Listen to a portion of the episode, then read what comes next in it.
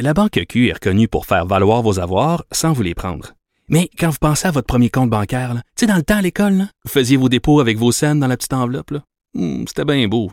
Mais avec le temps, à ce compte-là vous a coûté des milliers de dollars en frais, puis vous ne faites pas une scène d'intérêt. Avec la Banque Q, vous obtenez des intérêts élevés et aucun frais sur vos services bancaires courants.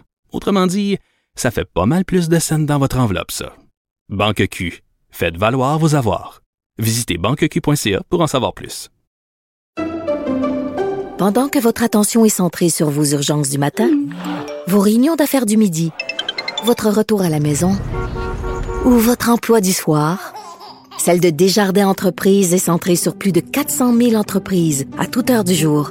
Grâce à notre connaissance des secteurs d'activité et à notre accompagnement spécialisé, nous aidons les entrepreneurs à relever chaque défi pour qu'ils puissent rester centrés sur ce qui compte, le développement de leur entreprise. 10 ans, juste comme on aime. Savoir et comprendre. L'actualité. Alexandre Morand-Villouellette. Bon. Alexandre Moranville, euh, Ouellet avec nous. Alex, euh, quelques nouvelles euh, quand même.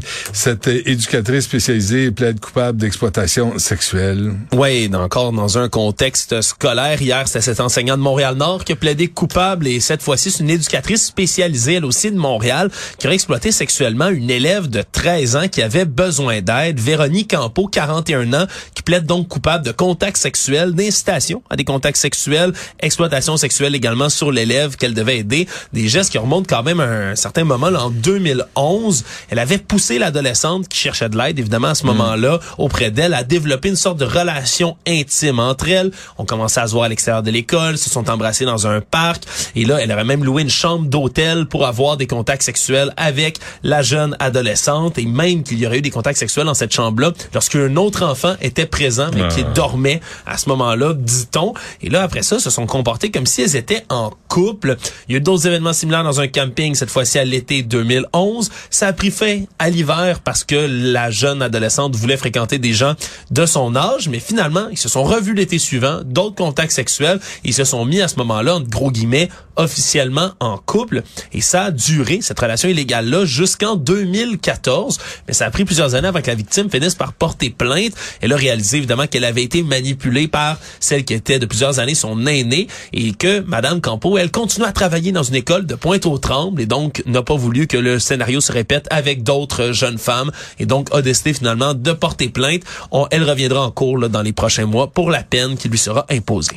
Très bien. Un homme accusé d'avoir menacé Sophie, Sophie Durocher. Oui, notre collègue euh, Martin euh, Larouche, qui est un homme donc euh, pour lequel Madame Durocher, notre collègue Sophie, avait porté plainte au SPVM.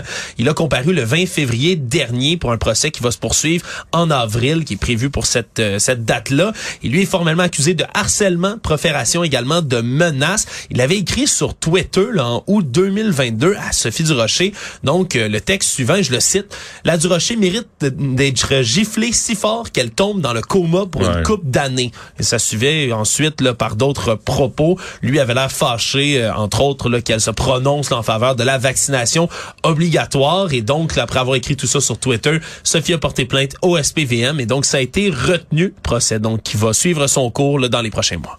Parfait. Et des nouvelles de la fille de Harry et Meghan, les, pleur- les pleureuses? Ben là, je, je me disais que il fallait que tu sois rassuré, euh, Benoît. Ouais. Je sais pas savais que Lilibet, hein, Diana, qui est leur euh, petite, euh, leur toute petite cocotte, qui est née euh, en juin 2021, mais jusqu'ici, Benoît.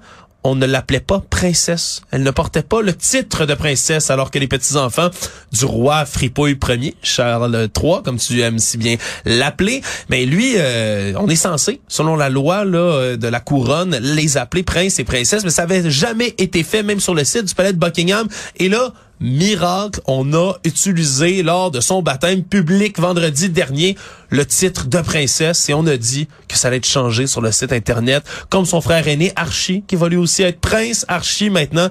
Quel soulagement, Benoît. Jusque-là, ils étaient seulement appelés Master et Miss. Si, bon. Arrête. Arrête, tu, tu scrapes ma journée. Ça serait bien chevalier du Trisac, sœur du Trisac, master du Trisac. Imagine ce que ça fait dans la tête d'un petit pit de même de se faire appeler prince et princesse. Mais il y, avait un quoi, article il est plus important que les autres. Il y avait un article qui était sorti comme quoi le petit Archie là qui, qui était à la maternelle ou même je pense à la garderie avait déjà dit à un autre un autre petit enfant, il l'avait menacé en disant "Fais attention, bien un jour mon père sera roi et moi aussi après." Donc, euh, Imagine. Hein? Puis l'autre, Harry, la pleureuse, là, qui voulait que sa vie privée soit à l'écart Entrevue euh, exclusive et payante, on se souviendra en fin de semaine dernière. Ouais, parfait. Euh, oui, en plus, hein, ça arrête pas. Merci Alex, à demain.